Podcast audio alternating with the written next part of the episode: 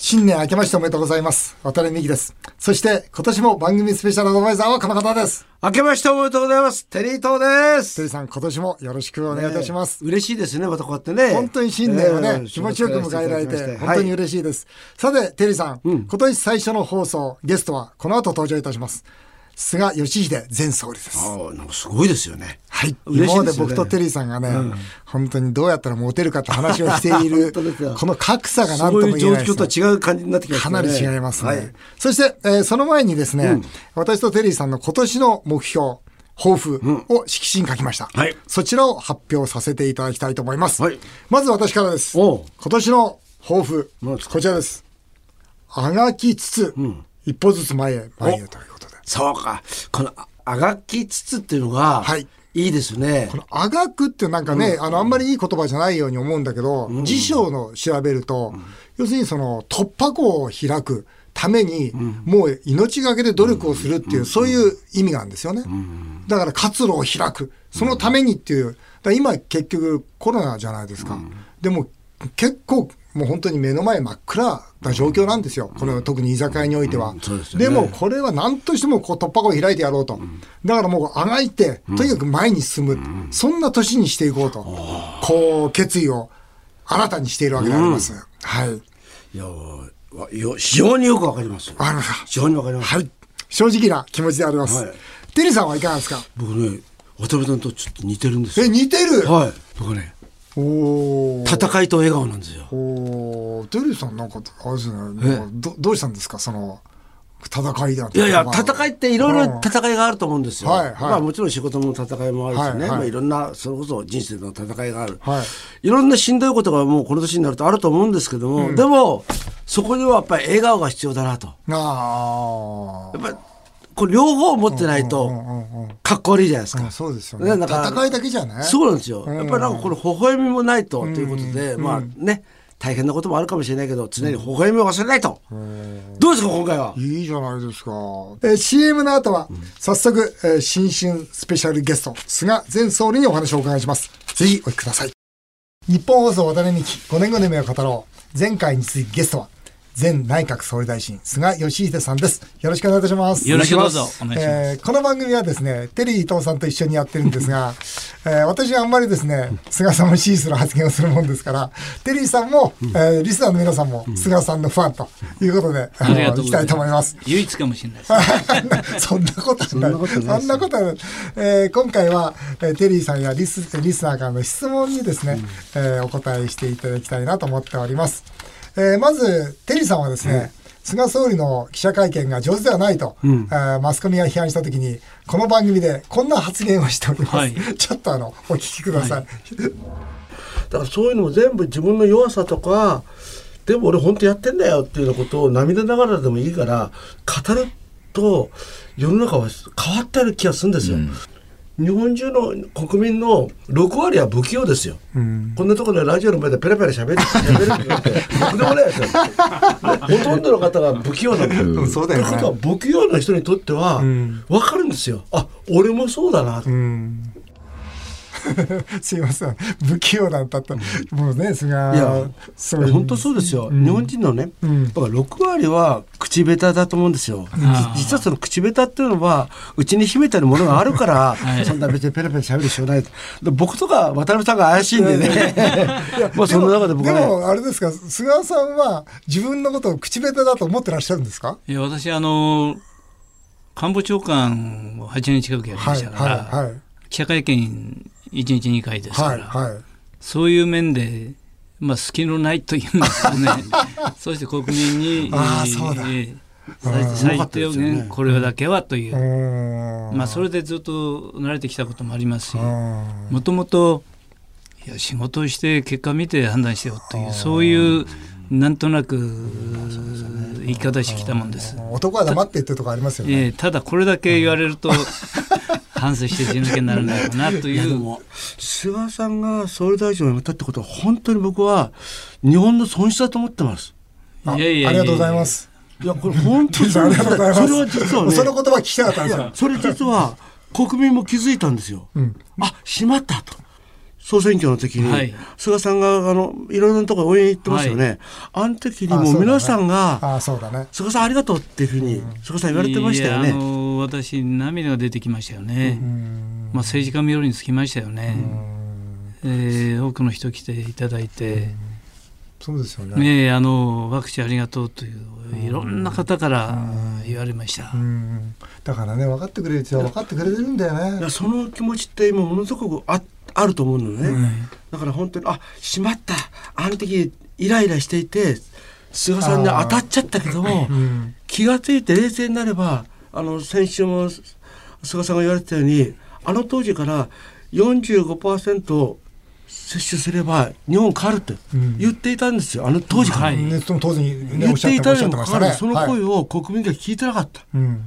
ここのなんかやっぱり切なさみたいなのを悔しいですよね。だから僕は実はいろんなとこではい。人の批判するの簡単かもわかんないけど、菅さんの言ってることをもっと冷静には聞いた方がいいよとうん。いうことをね、僕は本当に感じてました。ただし私自身もあの海外で、えー今までロックダウンとかやってできなくて、うんでワクチンでもう状況がこれ一変しましたよね、はいはい。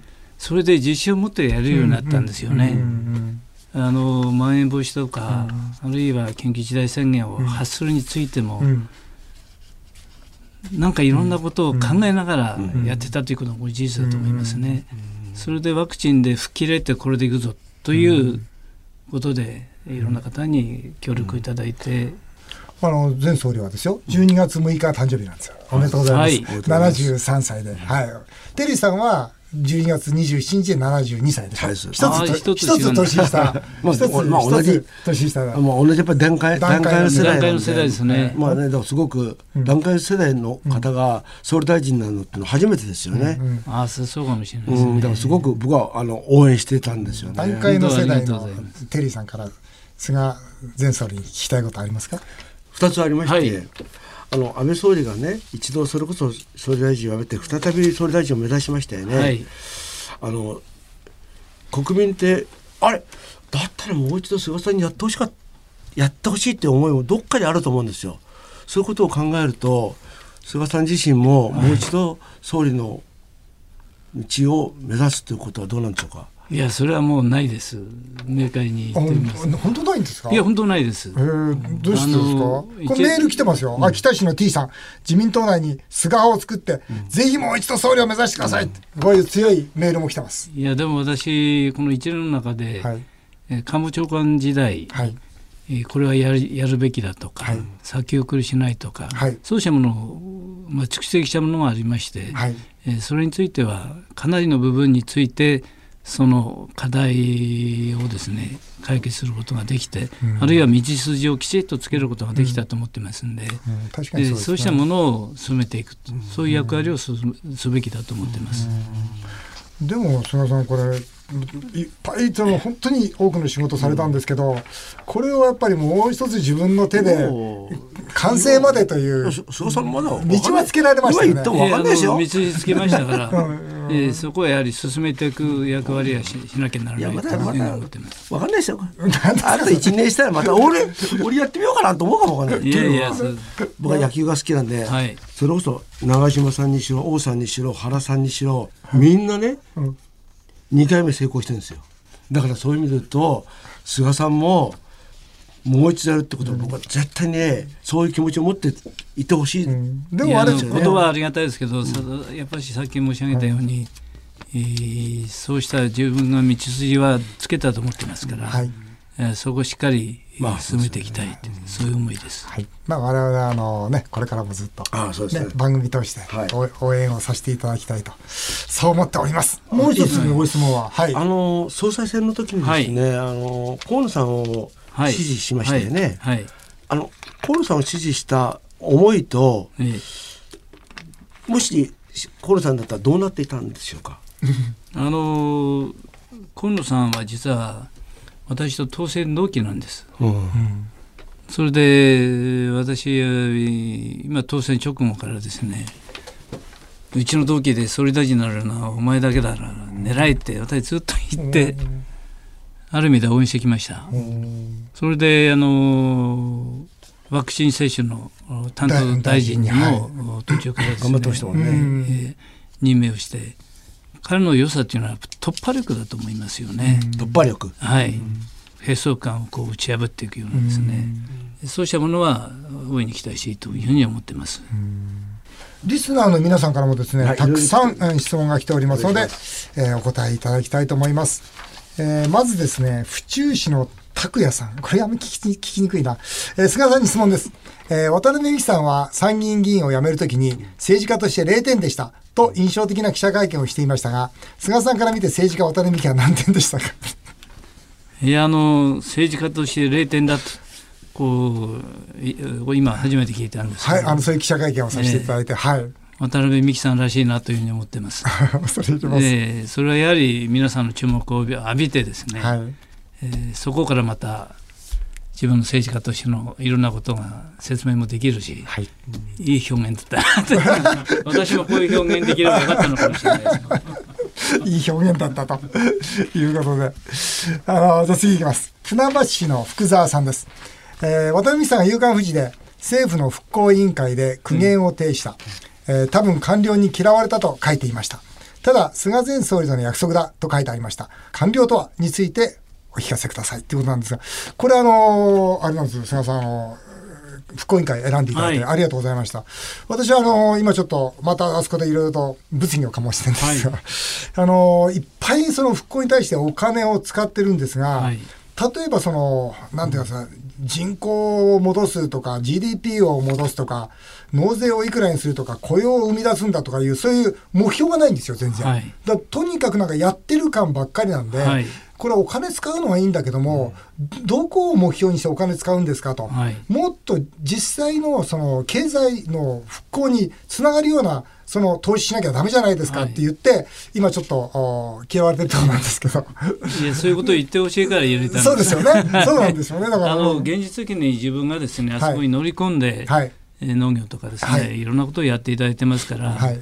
そういう人たちのやはり声というのは反映させるべきだと、はい。まあそういう中で私お願いして委員になってもったんです、そうそうなんですよ。それでそういうこと発言するんだよって言われてるんですが、ええ。あのい頑張っております、ええぜひ。あのこれからも頑張ります。お願いします。えーそれで官僚とはどうどういう存在ですかという、まあ、福沢さんからのこのご質問なんですが、えー官僚とは一言で言えば、あのそこはですねそれぞれ役所ごとに、はい。えー自分の省庁のやるべきことについては、あー本当にすごい素晴らしい知識を持ってると言います。はいでただどうしてもそこに頼ってしまいますから、はい。その今回のコロナ対策というのは内閣を挙げてやらなきゃならないはい。ようなことですね。はい。えーそういう中でやはり政治が縦割りを排除してやるという、はい。そうした体制をですね、はい。作ること大事だと思ってます。うん。例えばワクチン接種の時に、はい。えーお医者さんだけで足りないと。はい歯科医に、あ歯医者さん。えーはい。歯医者さんに私お願いするんですけど、その前はやはりどうしてもそれは無理ですってなるんですよね。しかしこれ現実的に足りないし、うん。歯医者さんは歯で難しい注射してるわけですから。そうですね。歯打ってんですからね、ええ。うん。それは問題ないだろうっていう感じでやるわけですよね。はい。ですから最初は必ずこう勘弁してくださいみたいな脳脳脳から来るわけですね。ええ来るわけです。うん。そこをそうじゃないだろうということで、えー確か延べ2万人ぐらいうん。や参加してくれましたけども、っぱそうにおいては政治のリーダーシップいやそうでなきゃもう絶対無理だったと思うんですね。そうですね。はい。えー文京区の R さんです、えー菅前総理に質問です私はバイデン大統領と菅さんは共に派手さは欠けるけれども実直で相性が良いのではと期待していました、バイデン大統領とお会いしてどんな方でしたか？という質問です。あの私4月に首脳会談で訪米するんですけども、はい。最初の設定は2人とあと通訳だけですよね、はい。えーそれ20分だったんです。はい。その時何を言うかということだけ考えて臨んだぐらいですね、はい1対1の差しの会談については、はい。ねええ行きました。はい。それでやはり今、えー、渡辺さん言われたようにですね、はい。えー私の生い立ちからは話した方がいいだろうと。そしたらバイデン大統領もそう考えてたようで向こうからそういう話が、あーご自分の生い立ちを。ええそれで執務室に置いてる写真で家族からご紹介あが入ってきて。ー同じこと考えてるんだなと思ってそういう意味で、えー、一挙にですねその壁がなくなったというか、えーそれはいい関係築けることができたと思ってまあす。なるほど。トランプさんへのも全然いいですか？トランプさんと私直接やったことなかったんですけど、まあ安倍総理は非常にトランプさんとはいはい。あのようにうまくいってましたから、はいはいトランプさんだったら私は難しかった。いやなんかトランプさん厄介そうですよねトランプさんちょっと厄介そうですね。はい。ケンさん、えー私は神奈川県民です。えー今後、横須賀出身の小泉進次郎さんや、平塚出身の河野太郎さんが総理大臣になる可能性はあると思いますかという質問です。まあそれはあるかないかちはあると思います、ああるかないかといえばある。それでやってほしいとも思います。やってほしいとも思っている。そうね、前回、はい河野さん支持をね、されたわけですから。はい荒川のトランプ大統領、えー渡辺さんもテリーさんもこの番組で奥さんには頭が上がらないと言っています。えー菅前総理は総裁選に出馬するとき、どの派閥よりも妻の支援を取り付けるのが一番難しかったと言ってました。菅前総理にとって奥様とはどんな存在ですか？あのーその通りでして、その通りですね。ええあのー最初私横浜市会議に出た時に、はい。38歳ではい。6歳3歳6ヶ月の子供だったんです、男の子3人男の子3人で。それで、はい。本当に今からも振り返ってもものすごく厳しくて、はいえー最初から自民党公認っていうのは選挙の直前までもらえない状況で出たんですけど、まあ、その時まして私秋田で、えー家内は静岡ですから、はい。まあ、知らないところで、はい。えーそのその時以来頭が上がらなくなってきたっていうじゃあ神奈川で最初に出た時に、えー最初の選挙がやっぱり大変でしたあね。の総理辞める時にも、はい。一番最初に奥さんに相談したって話を聞いたんですが、はい、まあ、あなたが決めるんだったらいいじゃないのっていうそういうことでしたね。何回かお会いしてるんですけど本当感じに本当綺麗な。ですよね。話ポロッと変わりますけどね、はい。パンケーキがお好きなんですか？いや大好き。は いやね、そういう話をしまして、い。パンケーキは熱いパンケーキと薄いパンケーキがありますよね。あれはどちら？あ熱くてふふっかりしてた。